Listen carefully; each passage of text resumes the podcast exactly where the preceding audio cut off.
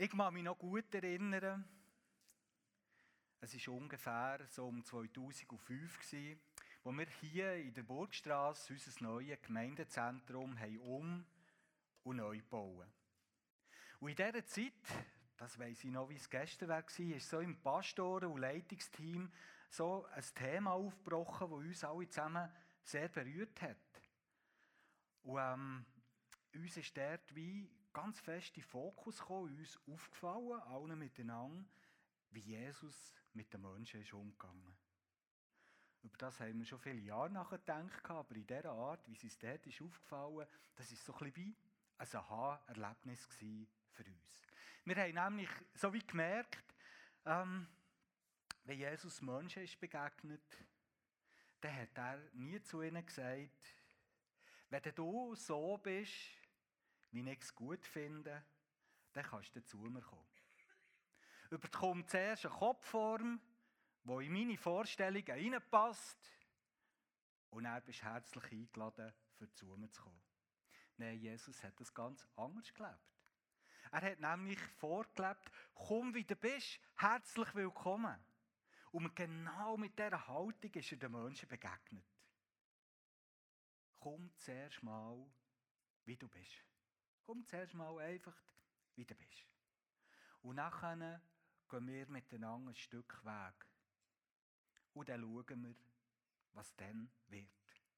Uns ist aufgefallen, dass Jesus genau so mit den Menschen ist unterwegs war. Ich kenne kein einziges Beispiel, wo das anders wäre. Und das hat uns berührt. Das Handeln von Jesus ist so liebevoll, so heilsam und so wohltuend.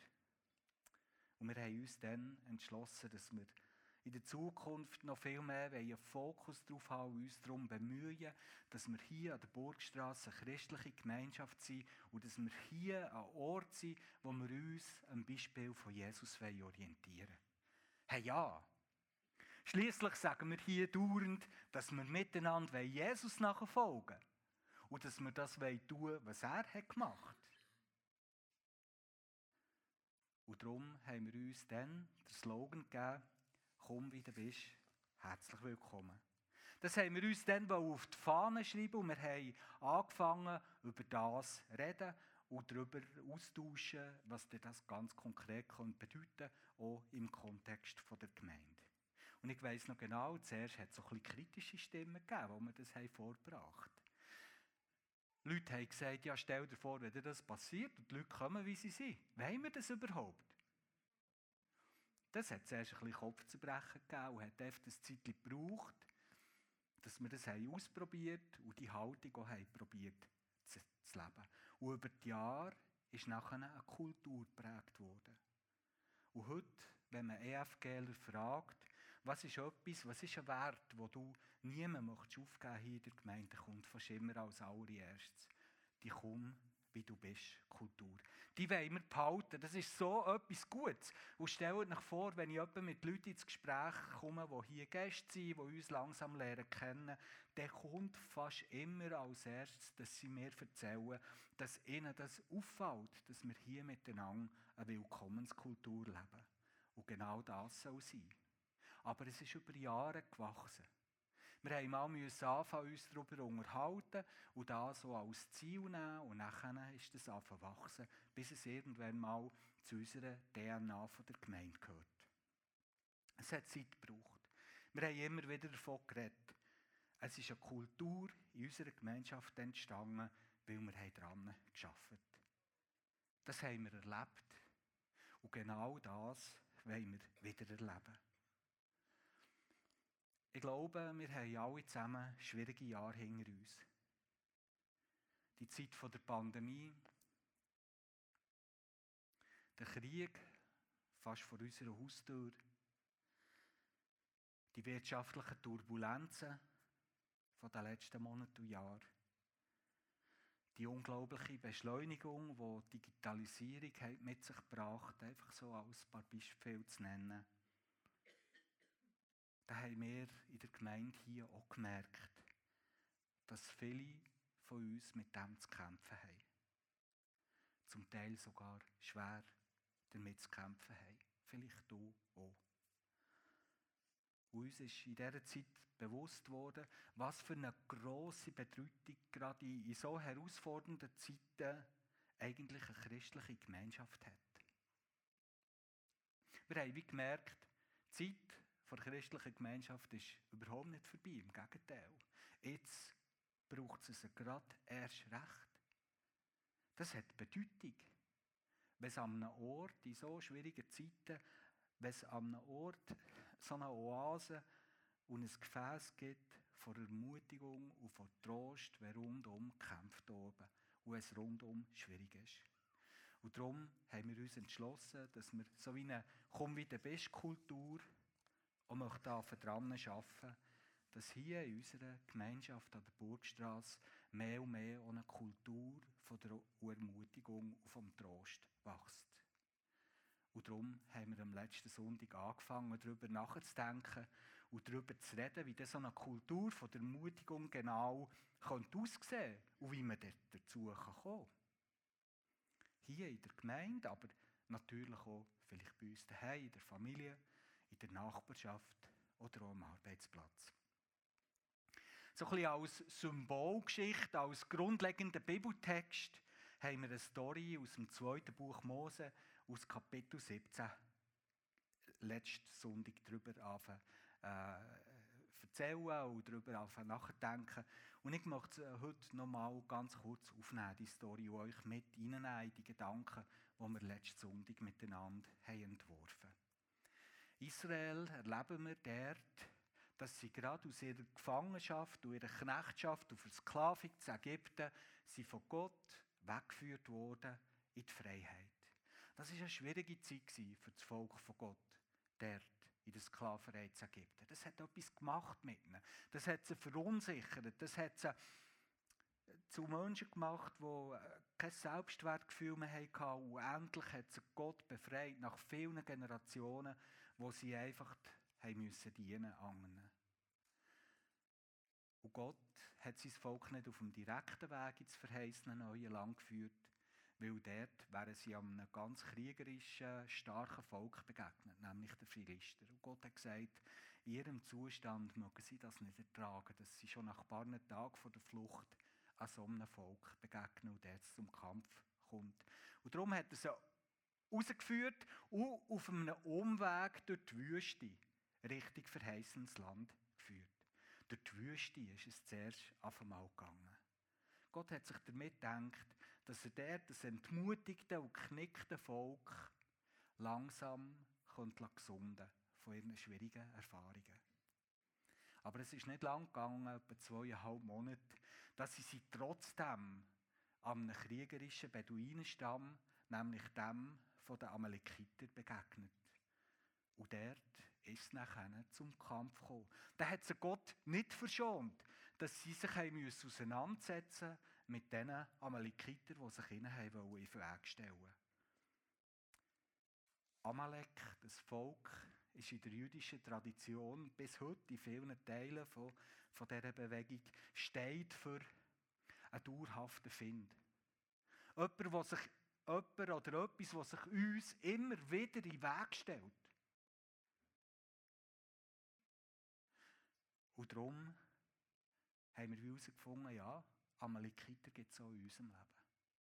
Sachen, die uns immer wieder begegnen auf unserem Lebensweg, die uns entmutigen, die uns verletzen, wo wir damit zu kämpfen haben, die es uns schwierig machen, die uns an Rand bringen von unseren Kräften.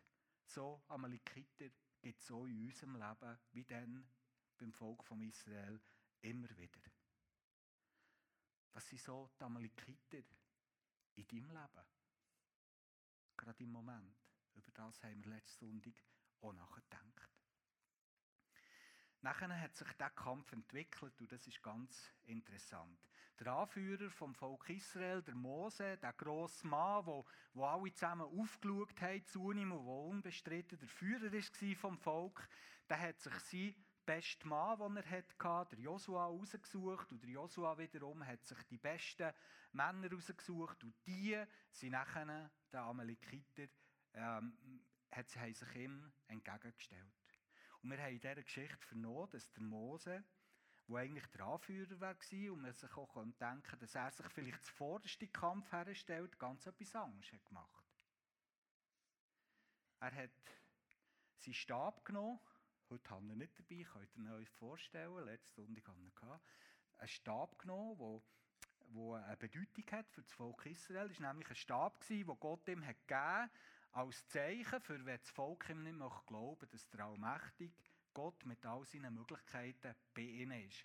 Und er hat dann den Stab hergehen und es ist daraus eine Schlange geworden. Und wenn er, wenn er die Schlange hat am Schwanz packt und es wieder hat genommen, ist es wieder zu einem Stab geworden. Das ist so wie ein Symbol für das Volk, das ihnen hat gezeigt, der allmächtige Gott ist mit uns. Mit all seinen Möglichkeiten. Wir müssen keine Angst haben, wenn wir jetzt hier von, äh, von Ägypten fliehen wollen. Weil Gott mit all seiner Stärke ist bei uns. Der Stab spricht das Zeichen. Und diesen Stab hat der Mose in der Hand gehabt. Und er ist auf dem Hügel mit dem Stab so gestanden. Als Zeichen von der Ermutigung für die Leute, die dort im Kampf waren. Dass sie wie wenn sie dort durchgeschaut haben, sie sehen, Gott ist ja mit uns, wir haben es erlebt. Der Stab redet davon. Und die erhobenen Hände von, von, von Mose reden davon, dass Gott mit uns ist. Wir müssen keine Angst haben. Und drauf los sind sie. Und wir lesen davon immer, wenn der, der Mose hat seine Hände oben hatte, haben sie Hunger auf dem Schlachtfeld den Sieg gehabt. Wenn er sie runtergenommen hat, hat Amalekiter die Oberhand gehabt. Was für eine für eine, äh, eine kaltvolle Beschreibung von dem, was Ermutigung kann bewirken kann. Und dann haben wir davon gehört, dass irgendwann mal trotzdem der Moment ist gekommen, wo der Mose einfach nicht mehr hat mögen. Das geht ziemlich schnell. Probiert es doch mal. Ihr dürft gerne jetzt in den nächsten Minuten so da hocken. Mal, ich sage euch, wenn der Letzte müssen seine Hände abhaben.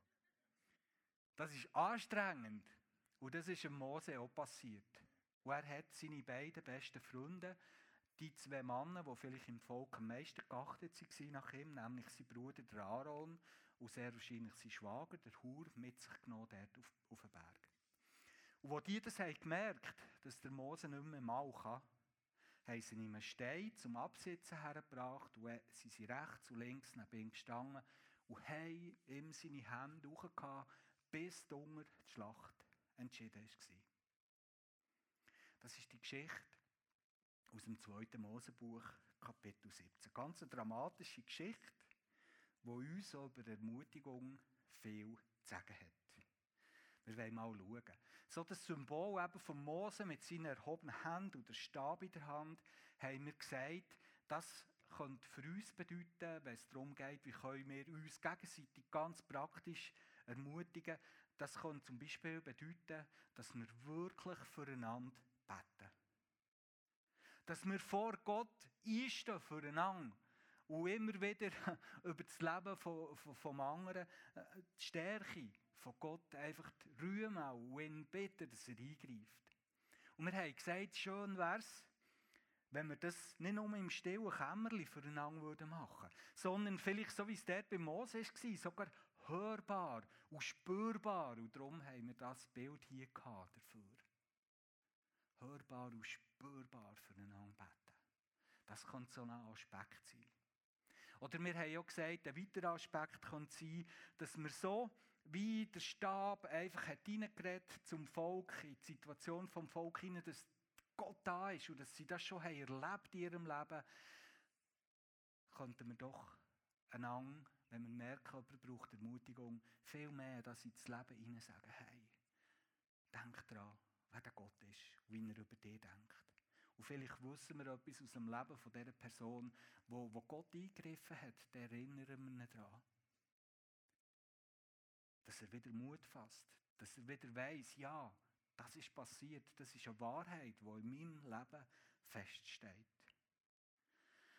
Aus dem Verhalten, aus dem Tun von Aaron und Hur haben wir letzte Sonntag zum Beispiel gelernt, dass wir lernen einander wirklich so richtig zuzulassen. Dass wir uns angewöhnen und lernen und daran arbeiten, dass wir so gut zulassen, dass wir wie ein Stück Weg in den Schuhen vom anderen gehen können. Dass wir das nachempfinden können, wie es dem anderen geht, indem wir nur zulassen.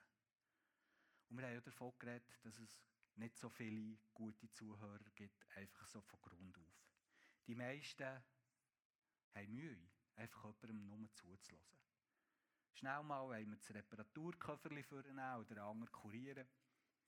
Oder was auch immer. Ich habe dann bei mir gemerkt, äh, ich habe das Gefühl, ich bin auch nicht so ein guter Zuhörer. Mir liegt es mehr daran, dass wenn mir jemand etwas erzählt, dass ich glaube, ziemlich eine gute Auffassungsgabe habe und ziemlich schnell verstehe, auf was das raus will. Und nachher möchte ich gerne weitergehen, oder? Dabei wäre es eigentlich so, der, es mir erzählt, braucht vielleicht noch Zeit. Und beim Erzählen merkt er erst selber, wo er eigentlich steht und die Zeit braucht er. Auch wenn ich es vielleicht schon lange habe begriffen. Und darum muss ich mir angewöhnen, zuzulassen, bis der andere fertig ist.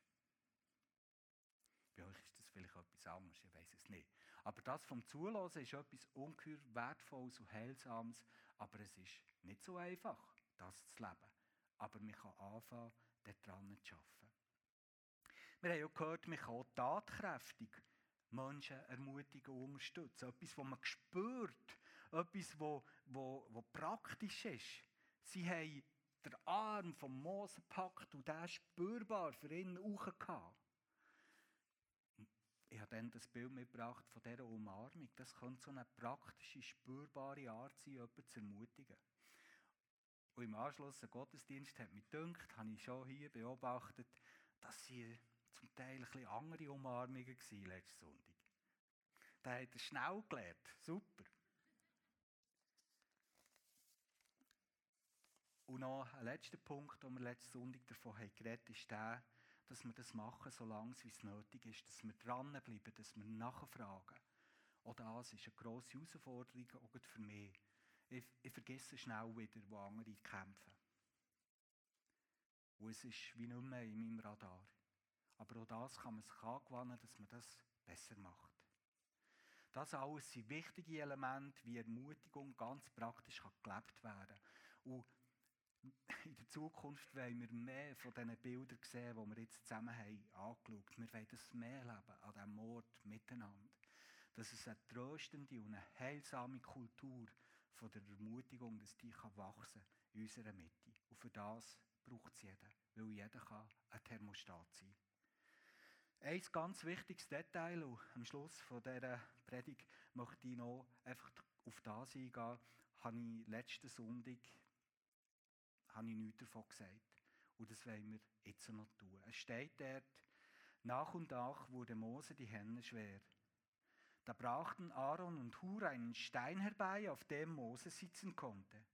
Sie selbst standen rechts und links von ihm und stützten seine Hände, bis die Sonne unterging.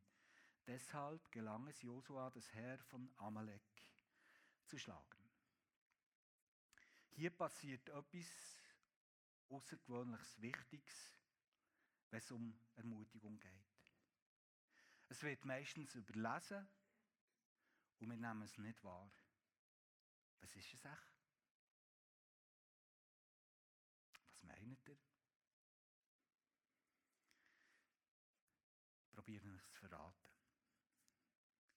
Der Mose ist ein grosser und ein starker und ein bewunderter Anführer von seinem Volk. Aber der oben auf dem Hügel, währenddem dass er seinen Beitrag hat zum Sieg geleistet ist er müde geworden. Er hat einfach nicht mehr mögen, er hat nicht mehr können. Die, die Hände sind ihm runtergefallen. Und darum hat er ganz dringend die Unterstützung von seinen Freunden, Freunden gebraucht.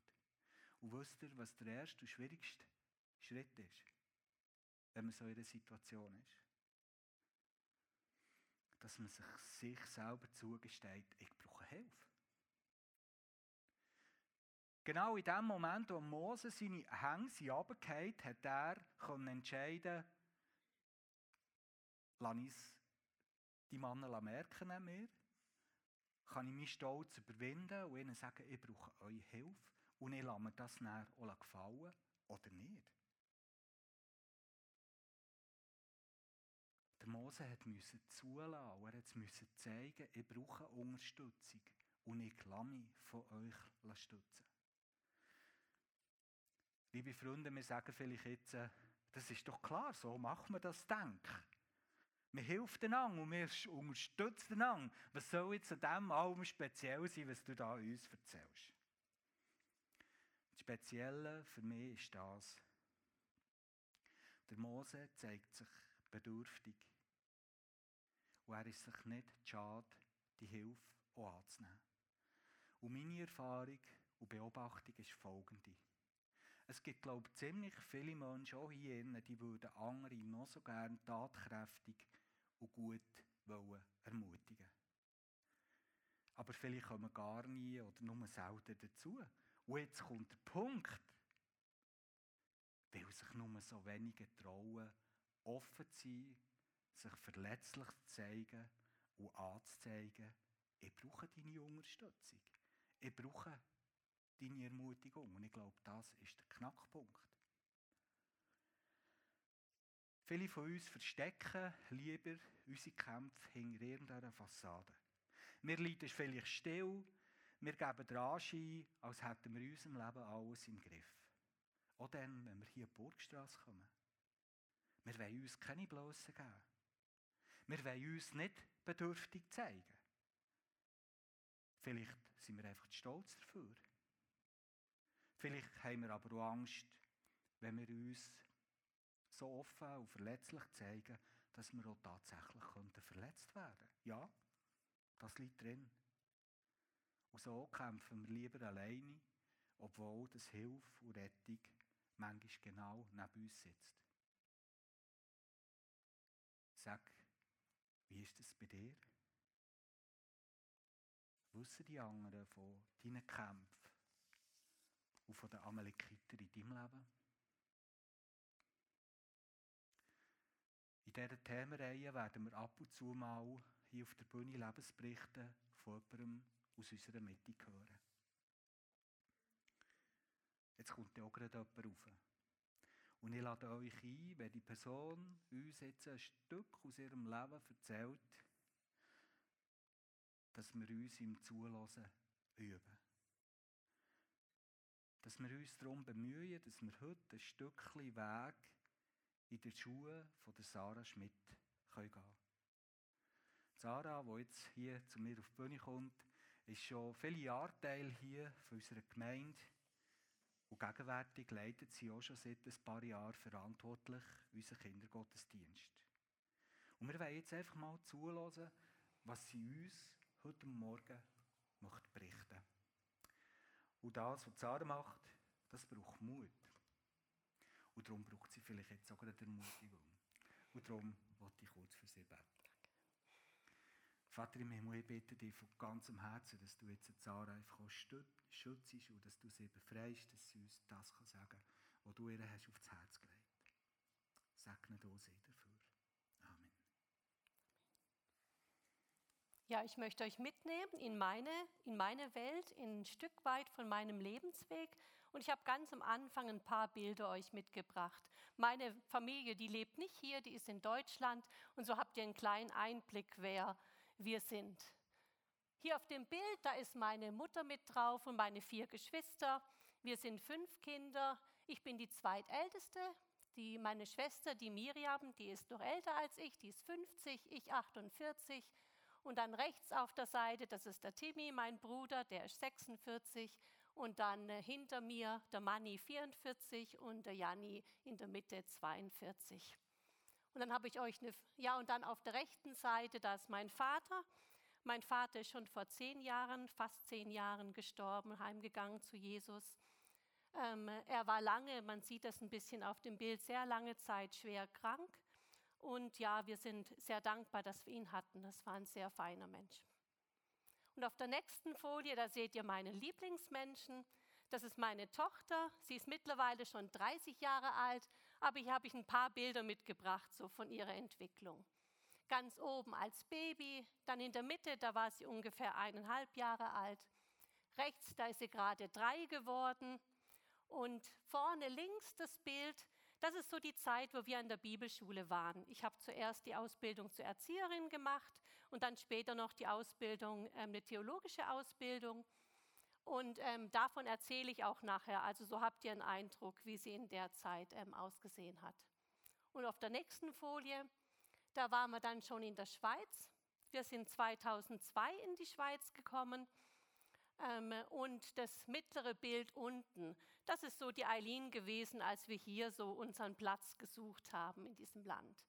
Und auf der, ähm, rechts daneben, wir sind viel gereist, gerade in der Zeit, wo sie Teenager und Jugendliche war. Da waren wir gerade in China. Und links jetzt das große Bild, das ist auch so so ungefähr war sie in der Zeit, wo ich auch euch nachher mit hineinnehme. Da, haben, da war ich schon hier in der Gemeinde. Sie ist ja nicht hier in der Gemeinde. Sie geht nicht in die Kirche. Ähm, genau, und rechts oben das Bild, das ist sie jetzt so ganz aktuell mit ihrem Partner, mit dem Nico. Das ist im Frühjahr entstanden, ähm, als im Biathlon an der WM waren. So, soweit so mal zu meiner Familie. Ich bin in Stuttgart geboren, im Schwabenland. Und ähm, ja, bin jetzt schon eine ganze Weile hier in der Gemeinde, seit 2011. Ich habe mich 2012 aufnehmen lassen und ich führe euch heute mit hinein, ein Stück weit in meine Biografie. Wenn ich das mache, bin ich mir bewusst, dass ich sehr sensible Themen auch berühre. Also wenn du Schweres in deinem Leben auch erfahren hast, dann ähm, ja, mache ich dir einfach Mut, dich auch ein bisschen zu schützen, zu schauen, ähm, wie kannst du damit umgehen. Wenn du rausgehen möchtest, dann kannst du das auch gerne tun, wenn es dir zu nahe geht oder vielleicht nachher auch im Anschluss dann mit jemandem zusammen dann dafür beten. Ich bin aufgewachsen in einem christlichen Elternhaus und ich hatte wirklich eine schöne, eine behütete Kindheit. Ich war ein richtiges Spielkind, so mit Lego und Puppen und Barbie, so alles drumherum. Mit vier Geschwistern, ihr könnt es euch vorstellen. Das war wirklich, bei uns war viel los zu Hause. Und es war eine richtig schöne Zeit. Als ich aber dann so in die Teenager- und Jugendzeit ging, da ähm, wurde es in meinem Leben dann schon noch mal ganz anders und auch schwieriger. Und da möchte ich euch reinnehmen ähm, in das, was dann passierte. Ich bin äh, 16 Jahre alt gewesen und hatte dann den ersten Freund. Und das hat auch ganz romantisch angefangen. Wir hatten eine gute erste Zeit, so das erste Dreivierteljahr. Und dann ist die Freundschaft gekippt. Und es kam damals zum ersten Mal zu Gewalt. Und wenn ich jetzt im Folgenden davon rede, von Gewalt, dann rede ich von sexueller Gewalt und von emotionaler Gewalt. Das war ähm, sehr schwierig für mich, in dem Moment das auszuhalten, weil eigentlich war er ja auch liebevoll und wir hatten eine schöne Gemeinschaft und dann war da die Gewalt und ich war dann wie so innerlich zerrissen in der Beziehung. Und das blieb auch nicht bei einem Mal. Das ist immer wieder auch passiert und es hat dann auch, ähm, ja, einfach auch ein sehr starkes Ungleichgewicht in die Beziehung hineingebracht. Ja, und hat auch viel Ohnmacht dann bei mir ausgelöst, das könnt ihr euch vorstellen. Und jetzt nicht nur einfach ähm, Ohnmacht, sondern auch, ich konnte in der Zeit, ich bin in der Zeit eigentlich emotional wie verstummt. Und ich konnte es auch meinen Eltern nicht sagen. Wir hatten zu Hause bei solchen Themen, wir hatten dafür keine Sprache. Über Gewalt oder auch über, über Sexualität. Das waren alles so schwierige Themen, weil das ja auch gerade das war, was meine Eltern wollten uns ja gerade vor dem Ganzen bewahren. Und so hatte ich damals keine emotionalen Halt in meiner Familie. Ja, und in die ganze Situation hinein bin ich dann schwanger geworden. Und das könnt ihr euch vorstellen, das hat das Ganze auch nochmal in einer, in einer Weise auch nochmal verstärkt. Ich konnte auch da in dieser Zeit eigentlich nicht mit den Menschen drüber reden. Ich war viel mit meinen Gedanken und mit dem, was sich beschäftigt hat, war ich allein. Ja, und ich habe mir in dieser Zeit eigentlich für mich, ich wollte mich freuen auf das Kind. Ich habe das, wo ich es gespürt habe, dann auch, wo die ersten so Kindsbewegungen waren. Ne? Da ähm, ja, da habe ich, hab ich gemerkt, da, da ist Leben drin. Ich will mich darauf freuen und ich habe mir dann wie so Orte geschaffen selbst, wo ich mich darauf freuen kann. Ich habe Spaziergänge gemacht, allein mit dem Kind. Ne? Ich habe ähm, viel, wenn ich einkaufen war, bummeln war in der Nachbarstadt. Da durfte ich Mama sein, auch mit meinem Bauch. Die Leute haben sich gefreut und, und wo ich dann auch, ähm, ich hatte ganz liebe Nachbarinnen, zwei. Also ganz herzige Frauen, wo die das gemerkt haben, die haben wirklich gesagt, komm zu uns und erzähl. Und die haben dann ihre Fotoalben rausgepackt und wir haben die Babybilder und so von ihren Kindern angeschaut und die haben sich mit mir darüber gefreut. Ja, und in dem der ganzen Zeit, ja, dann ging die Schwangerschaft vorwärts und die Eileen ist auf die Welt gekommen. Ein Monat vor meinem 18. Geburtstag. Ich war also recht jung, als Eileen kam. Und das war so ein Moment, wo dieses Baby in meinen Armen lag und ihre Augen öffnete, wo ich gesagt habe, ich werde für dich kämpfen. Ich werde auch nicht in dieser Situation drin bleiben. So wirst du nicht aufwachsen. Das hat sich dann alles noch mal etwas dann verzögert, weil bei uns war dann ähm, ab der Schwangerschaft war viel halt auch emotionale, eher psychische Gewalt, also auch mit Drohungen und so. Und von dem her hat es eine Weile gebraucht, aber als ich 19 Jahre alt war, an meinem Geburtstag, war die Beziehung dann vorbei. Und ich war so dankbar und so froh. Ich weiß das heute noch. Ich bin rausgegangen aus dieser Wohnung, aus diesem Haus und dachte einfach, boah, es ist vorbei. Und ich, man weiß gar nicht, ob man das so sagen kann, aber ich bin an dem Abend, ich habe meinen Bruder geschnappt und wir sind ins nächste Volksfest gefahren, das gerade in der Stadt war. Und ich bin einfach Karussell fahren gegangen. Und ich fühlte mich wie befreit und erlöst aus all dem Ganzen. Aber Gewalt, wenn man sie erfährt, Gewalt hat immer Auswirkungen. Und sie geht oft sehr weit weiter dann ins Leben hinein. Und das war bei mir, war bei mir auch so. Ich werde euch dann gerade jetzt ein paar Jahre weiter nach vorne mitnehmen. Ich habe das vorhin ja gerade, wo ich die Bilder gezeigt habe, ähm, Eileen gezeigt an der Bibelschule. Das war so eine Zeit, wo die Gewalt in meinem Leben nochmal anders sichtbar wurde. Bibelschule war eine tolle Zeit. Eileen hat die genossen, ich habe die genossen. Da war ganz viel, auch grüne Wiesen und Hügel. Und da, da gab es so viel zu lernen. Da waren so, so viele Menschen, die ich geschätzt habe. Und gleichzeitig ist Bibelschule ist immer auch Lebensschule. Und Lebensschule, das bedeutet einfach, dass viel auch immer hochkommt im Leben. Und so war es bei mir auch. In der Zeit, da habe ich dann gemerkt, dass das Ganze ähm, seelische Auswirkungen hat, dass es auch körperliche Auswirkungen hat. Es war die Zeit, wo ich immer wieder Angstzustände hatte. Die waren der Situation, in der ich drin war, gar nicht angemessen, aber die kamen einfach. Ne? Oder andere ähm, Dinge, dass ich gemerkt habe, ich kann schwer vertrauen, so dieses ganz Tiefe in mir, das wirklich erzählen, so den Menschen Zugang geben zu dem, was so ganz tief in mir drinne ist. Das gelingt mir nicht so gut. Oder auch so Bereiche, ich hatte immer wieder dann so diese Flashbacks, dass so Erinnerungen aufgetaucht sind und ich musste irgendwie damit handeln mit dem Ganzen. Ja, und anderes ähm, war auch noch, dass ich immer wieder dann Schmerzen hatte in den Beinen bis hin zu Lähmungserscheinungen.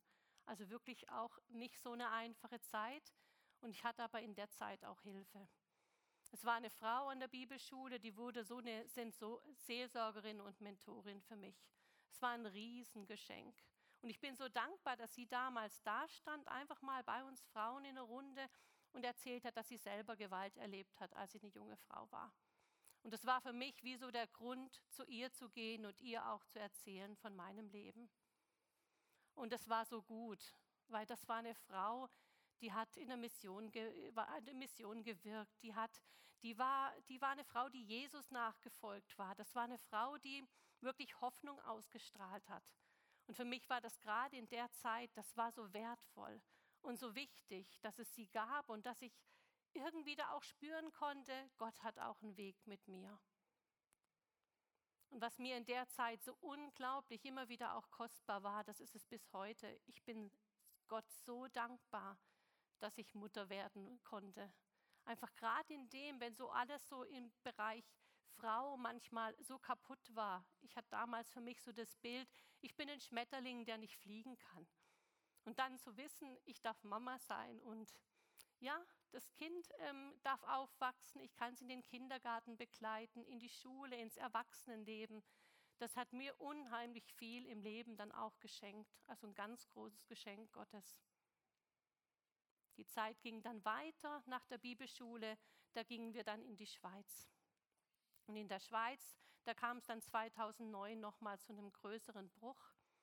Und zwar ähm, hat die Eileen ähm, ähm, ihr Vater hat geheiratet in der Zwischenzeit und es war auch ein Sohn da. Und Eileen hat die auch schon gesehen, hat auch die Familie besucht, das Baby rumgetragen. Wir hatten immer wieder auch die Zeit über Kontakt gepflegt, weil mir auch bewusst war, es ist ja trotzdem, es ist ihr Vater. Ne? Sie hat ja auch ein Recht darauf, ihren Vater zu sehen, mal unabhängig von dem, was, was mit mir war. Und dann, ähm, ja, ähm, kam dann so der Tag, wo, wo wir die Nachricht bekommen haben oder den Telefonanruf, dass die Familie gesagt hat, sie brechen den Kontakt, wollen sie komplett abbrechen und zu Eileen praktisch wortwörtlich gesagt haben, du bist für mich, ihr seid, du bist für uns gestorben. Ähm, und es war für Eileen, war das wie so ein Zusammenbruch. Und für mich war das auch enorm schwer als Mutter, das aushalten zu müssen. Weil ähm, ich wusste, jetzt bin nicht nur ich verletzt, jetzt hat meine Tochter auch eine Verletzung und muss diesen Weg gehen. Ja, und von dem her, das war dann keine einfache Zeit und hat Folgen gehabt durch die ganze Pubertät. Das war ja gerade so diese Zeit der Pubertät und an manchen Stellen hat es Folgen noch bis heute. Sieben Jahre später, da habe ich dann die Frau, von der die Initiative sehr stark in die Richtung auch ausging, zufällig getroffen. Ich habe zuerst so gemerkt, wo, wie die Wut in mir hochkommt. Und dann war es aber so, dass ich wie plötzlich wie gehört habe, dass das jetzt ein Zeitpunkt ist, um zu reden. Ähm, es war wie, dass der Heilige Geist mich da vorbereitet hat und es war wie, wenn zwei Flügel über mich an der Seite runterstreichen und diese ganze Wut einfach rausgeht. Und ich habe mit ihr das Gespräch gesucht und habe zu ihr gesagt, lass uns reden von Frau zu Frau, von Mutter zu Mutter. Ne? Das ist nicht gut, so wie es gerade ist. Und wir haben uns an dem Tag dann geeinigt, ja, dass wir den Kontakt wieder aufbauen, wenn die anderen das auch wollen. Wir haben uns ja ganz alleine gesehen. Und das haben wir dann im Sommer 2016 dann auch gemacht. Mit den Großeltern, mit der Tante, die Familie, dann wir beide. Wir haben uns alle an den Tisch gesetzt, haben zusammen Kaffee getrunken und das war ein guter Moment. Es war auch ein schöner Moment, ich meine, da war der kleine Junge, der war damals sieben Jahre alt. Oft sind Kinder die, die am unkompliziertesten mit so Situationen umgehen. Der schon, wo er die Türklingel gehört hat, ist der an die Tür gesprungen, hat gesagt, ach, bist du jetzt, du bist meine Schwester. Ne? Und dann, ja, dann waren wir mittendrin und dann ähm, haben wir miteinander am Tisch gesessen und haben, ja, haben uns auch, auch gefreut und ausgetauscht. Und die Omi, die war damals, die war so selig, ne, die hat sich das irgendwie immer gewünscht. Wir hatten immer ein gutes Verhältnis zu den Großeltern. Das war uns auch sehr viel wert. Ähm, ja, und sie hat es aber auch nur ein einziges Mal so erlebt. Das war für uns dann sehr schwer. Die Oma hatte Parkinson und ja, sie ist gestürzt dann sehr schwer und ist ähm, kurze Zeit später dann ähm, gestorben. Wir waren praktisch drei Wochen später bereits wieder zur Beerdigung zusammen. Und ein Jahr später danach, da haben wir den Opa beerdigt. Und da waren die beiden Menschen, mit denen wir sehr viel zu tun hatten und wo auch Eileen unheimlich viele, viele Ausflüge auch gemacht hat, dann waren die beiden Menschen weg. Wir sind auch in den nächsten Jahren nicht von Leid und von Trauer und Tod verschont geblieben. Ein Jahr später, da kam dann die Nachricht, dass der, Nico, der Vater von Nico, der Krebs wieder ausgebrochen ist. Und dann ist er im Januar 2019 verstorben. Und dann wieder ein Jahr später, im März 2020, haben wir dann die Nachricht erfahren, dass Alins Vater im Sterben liegt. Ja, und ich muss sagen, ich war damals wirklich froh, dass es auf Ostern zugeht. Bei Ostern zeigt uns Jesus. Ostern erzählt davon, vom Karfreitag, als er von, für uns litt. Ostern erzählt auch davon, wie nötig wir selber Vergebung haben. Und Ostern erzählt davon, dass es sie gibt über Schmerz, über Tod, über Gewalt und all das, was uns im Leben so in die Quere kommt und was uns Not tut. Mir war in dem Moment ganz bewusst, er ringt jetzt auch mit dem Tod sein Sohn, meine Tochter würden den Vater verlieren. Seine Frau würde den Mann verlieren. Und in so einem Moment, da merkst du dann auch, nee, ich bin Christ Und ich wusste, ich bin diesen Weg schon lange. Ich habe das früh schon gesagt, dass ich Wege des Friedens und Wege der Vergebung gehen werde. Und ich wusste, nee, es ist gut, das habe ich vergeben. Ja, und ähm, er ist dann äh, gestorben am Dienstag nach Ostern. Und da war mir auch ähm, bewusst, wir haben nicht das Recht, das letzte Urteil zu sprechen über den Menschen. Das steht uns nicht zu und das ist gut so. Ja, so Wüstenwege, wo ich jetzt euch einen Teil von meinen erzählt habe, das sind schwere Wege. Aber Wüstenwege, die können auch Wege sein der Kraft und sie können auch Orte sein, wo Gott uns begegnet. Und das ist etwas, was ich sehr stark erfahren durfte. Und zwar ist mir Jesus ganz neu immer wieder und tiefer nahe gekommen. Jesus als Menschensohn. Weil als Menschensohn leidet er mit uns mit. Und er kennt die Schmerzen, er kennt unsere Tränen. Jesus hat das alles erlebt, die ganze Spannbreite des Lebens. Er hat auf der Hochzeit zu Kana gefeiert und er hat bei Lazarus geweint. Er wird irgendwann im Laufe seines Lebens, hat er auch seinen Vater Josef begraben müssen. Und er hat andere Menschen ermutigt. Er hat erlebt, dass Menschen ihm vertrauen, dass sie, dass sie ihm nachfolgen. Und gleichzeitig haben sie ihn verspottet und haben ihn geschlagen, bis hin, dass er am Kreuz für uns dann gestorben ist. Und das war für mich immer so wohltuend, dass dieser Jesus wirklich auch meine Schmerzen kennt, dass er neben mir steht und dann sagt, Sarah, ja, ich weiß. Und das ist auch die Hoffnung, das ist für mich die Hoffnung auch von Ostern, auch das, was wir heute hier wieder, wo wir dran denken, was wir heute feiern.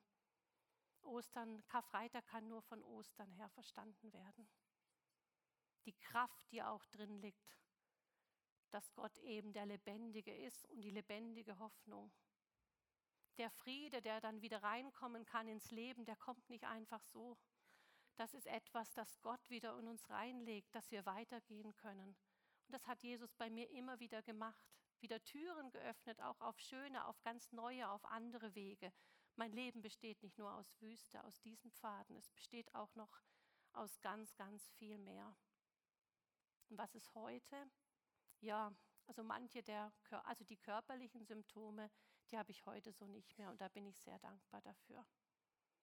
Was mich manchmal noch oder immer wieder auch herausfordert, ist einfach die Schwere von der Biografie und auch die Gefühle, die damit verbunden sind. Und es ist natürlich so, wenn man so einen Weg geht, manchmal kommen ganz neue Themen dazu, die man vorher vielleicht gar nicht so im Auge gehabt hat. Ich kenne Trauerprozesse darüber, dass manches in meinem Leben vielleicht nicht so geworden ist, wie ich es hätte haben wollen. Aber ich habe auch gemerkt, Heilung, das ist oft immer, das ist oft so ein großes Wort. Etwas muss heil werden. Aber nicht alles im Leben wird vielleicht heil. Ich glaube auch, dass bei mir manches vielleicht auch zerbrochen bleiben wird.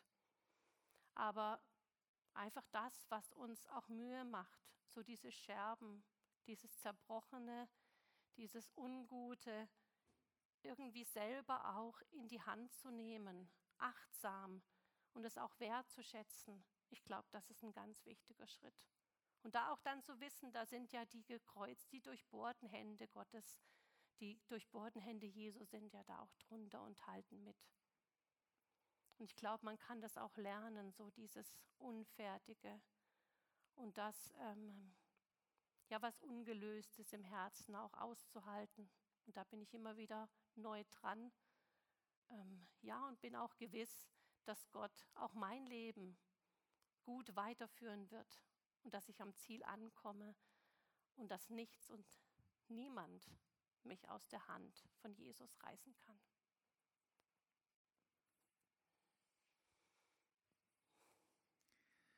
Danke viel, Sarah.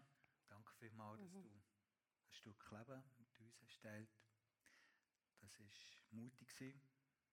Es war mucksmüsli still, weil ähm, wir alle haben eine Biografie, gell? Ja, zum Schluss hätte ich gedacht, möchte ich dir noch zwei, drei Sachen fragen, um das noch ein bisschen abzurunden. Wir haben, Anfangsjahr ist das gewesen, sind wir zusammen ins Gespräch gekommen. Du hast mir dann gesagt, du hättest für dich wieder einen Entschluss getroffen, dass du auch hier im Kontext von der Gemeinde einfach möchtest offener sein, dass du mehr von, von dem, wo vielleicht jetzt die Leute jahrelang gar nicht dahinter gesehen auch mit denen möchtest teilen. Wie ist dazu gekommen, dass du dir hast gesagt, ich will das mehr machen? Mhm grundsätzlich, ganz, ganz früher, schon viele Jahre zurück, da wollte ich sogar schon mal offener werden, als ich in die Gemeinde gekommen bin. Aber irgendwie, ich habe es verpasst. und dann, ähm, ich glaube, Corona war, war eine Zeit, wo ich gemerkt habe, die macht sehr viel mit mir. So dieses, weil man da ja auch sehr viel wieder alleine für sich geht, wo ich gesagt habe, so will ich nicht mehr leben. Und dann war sicherlich im Januar die Situation, dass ähm, mir der Boden so unter den Füßen weggebrochen ist und ich für ein paar Wochen, ja, ähm, es mir da nicht so gut ging, wo ich gemerkt habe, ich habe jetzt eigentlich die Wahl, ich kann mich wieder zurückziehen, das selber mit mir abmachen, das kann ich ganz gut. Ähm, aber ich kann auch den anderen Weg wählen und mit Menschen reden, mich anvertrauen und ähm, Leben teilen. Du hast mir dann noch erzählt, dass du das mhm. schon hast gemacht hast, so. mhm. Teams, wo du mitschaffst, was hast du erlebt, wo du Offenheit hast riskiert?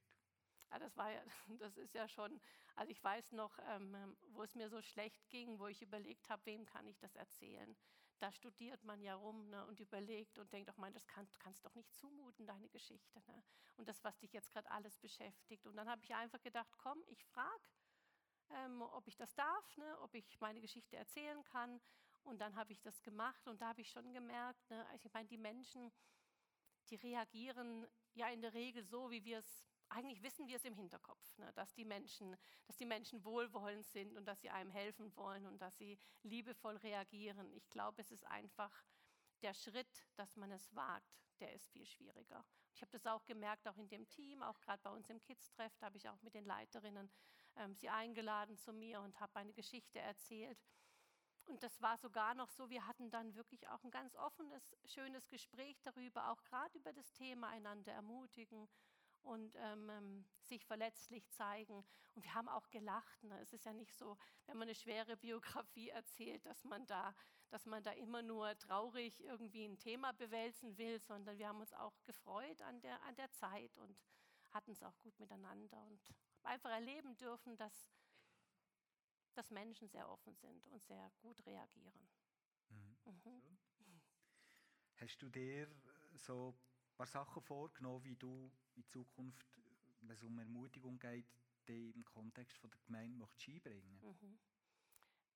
Ja, das eine, was du in der Predigt sicherlich gesagt hast, auch schon das letzte Mal, äh, wirklich zuhören, achtsam sein auf die anderen Leute, das finde ich, ähm, äh, da kann man immer lernen.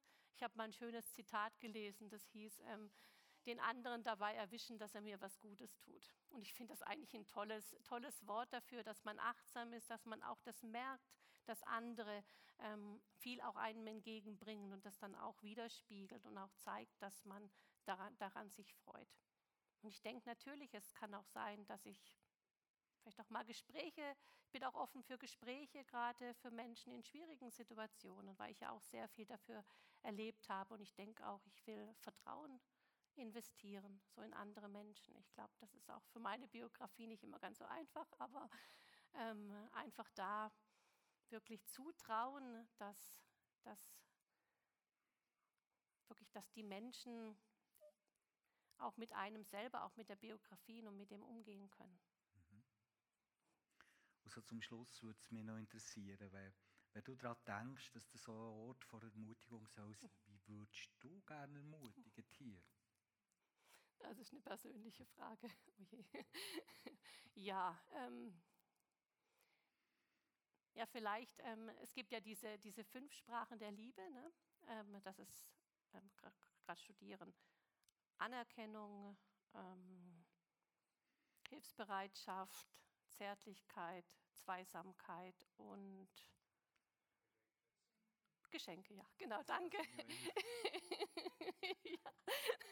Und manche denken vielleicht, ja, ähm, ich bin jemand, der, weil er doch die ganzen Jobs macht und so vielleicht viel Anerkennung braucht, aber ich glaube, das ist gar nicht so. Ich schenke auch gerne, aber es ist jetzt auch nicht unbedingt so, dass ich so wahnsinnig viele Geschenke brauche. Was mir viel bedeutet, ist, ähm, wenn Mensch, äh, Kontakt mit Menschen zu haben, Zweisamkeit. Das muss ja auch nicht immer gerade die große Verabredung sein, aber draußen im Foyer, wenn Leute einfach erzählen von sich. Ich bin jemand, der ist sehr am Alltag der Menschen interessiert. Also ich wäre die, der mal erzählen könnte, dass der Sohn ins Unihockey jetzt geht und das Kind Zähne bekommen hat. Das ist was, was mich freut, weil dann fühle ich mich, dass ich dazugehöre. Ja, genau. Wunderbar. hey Sarah, ich danke dir vielmals, dass Ja, du das gerne. hast gemacht und wir weisen doch wirklich mit einem grossen Applaus vor der Bühne.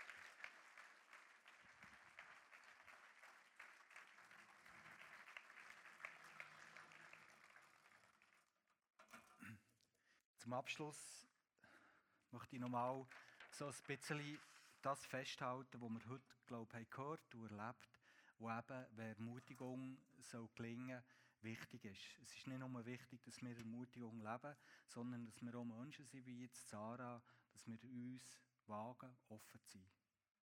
Und darum, wenn Ermutigung soll klappen, dann braucht es zuerst ein Wagnis. Und das heisst Offenheit. Es braucht Offenheit, ohne das kommt gar nichts in Bewegung. Wenn wir uns verschanzen und uns nicht zeigen, kann Ermutigung nicht stattfinden. Und wenn wir Offenheit wagen wollen, ist das ein Risiko. Ich muss es zuerst mal ein Risiko eingehen,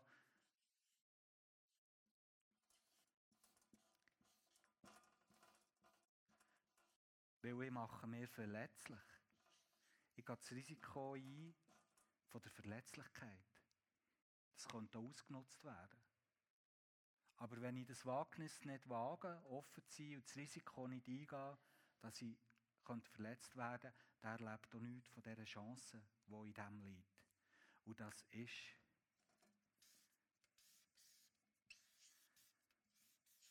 Nähe. Und ich glaube, das ist das, was wir uns danach sehnen, nach Nähe mit zueinander, nach Wärme. Und Wärme und Nähe ist nur zu bekommen, indem dass man das Wagnis eingeht, offen zu sein, indem dass man es riskiert, dass man verletzt werden könnte. Dann erlebt man Nähe. Ein riesengroßes Geschenk, Zugehörigkeit. Und es ist ja paradox.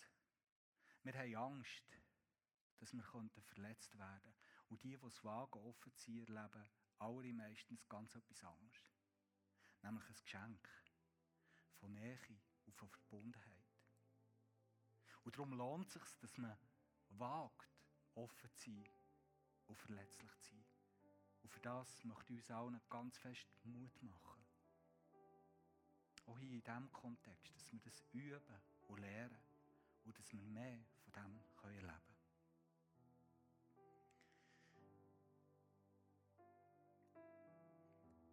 Wir feiern miteinander jetzt noch das Abendmahl. Und ich möchte das, dass wir es heute genau in dem Kontext machen, wo Sarah uns hat erzählt.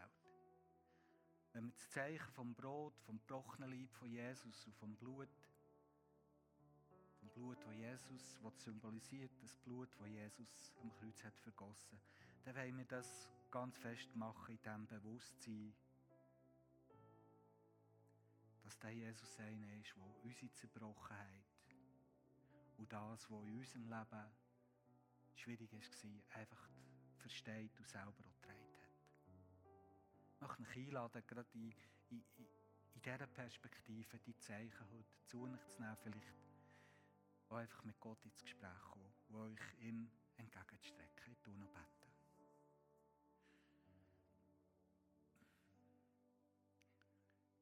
Vater im Himmel, ich will dir von ganzem Herzen danken, dass du so ein guter, guter Gott und Vater bist im, im Himmel, der uns liebt und der uns hat zusammengebracht. Ich möchte bitten, dass wir auch gerade hier in unserer Mitte, in unserer Gemeinschaft etwas von diesem Geschenk einfach immer wieder erleben, wo Offenheit und Verletzlichkeit mit sich bringen, nämlich Nähe und Liebe und dass wir einander helfen, die Lasten tragen. Und danke, dass du unsere Lasten hast tragen. Danke auch meine Lasten. Freuen, auch gerade an diesen Zeichen heute Morgen. Dass ich es darf spüren, auf der Zunge darf spüren, wie du mir in Liebe bist entgegengekommen. Ich preise dich dafür.